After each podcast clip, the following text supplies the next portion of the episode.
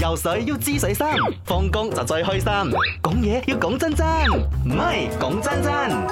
嗱，你哋聽下阿平遠幾有幽默感，我計住佢㗎，佢好開心㗎。我覺得我每次幫我哋錄開頭咧，真係呢 啲所有 packaging 咧，佢人係好投入㗎。係係係啊，所以就你可以感受到放工嗰種快樂同埋跳脱。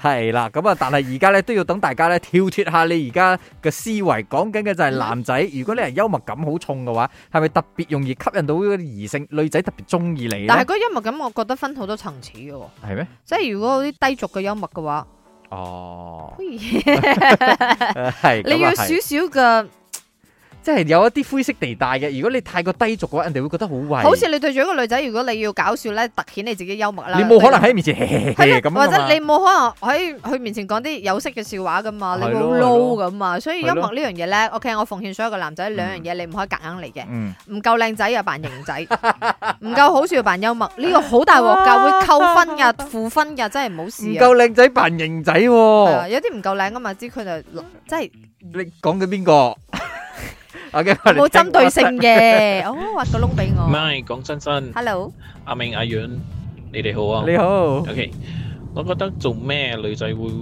揾一個有幽默感嘅男仔，係因為其實男仔都好中意揾一個有幽默感、幽幽默感嘅女仔嚟嘅，因為人生在世都係尋開心啫嘛。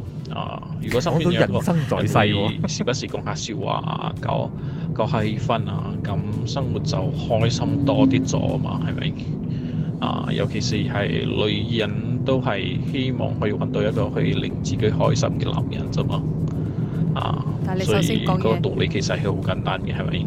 你撳一點五 得冇？唔你可以係講嗱，幽唔幽默快啲係件啲事， 講嘢。講嘢快啲，重要 啲。唉，講真真嘅，就好似而家咁啦，玩水塞緊車，如果係有個男仔或啊者有個人坐喺係你隔啊啊係離，啦好幽默啦啦咁同你講下笑話，時咁間樣要幾預告開心好多，嗯唔，使咁掹整咯就係。啊我最記得以前我同我老公講，誒呢個男仔以前追過我嘅，佢就答咗我一句：點解佢追你？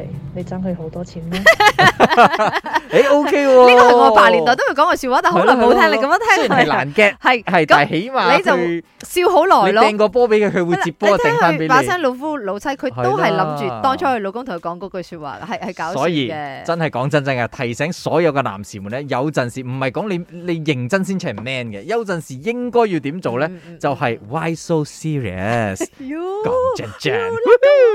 游水要知水深，放工就最開心。講嘢要講真真，唔係講真真。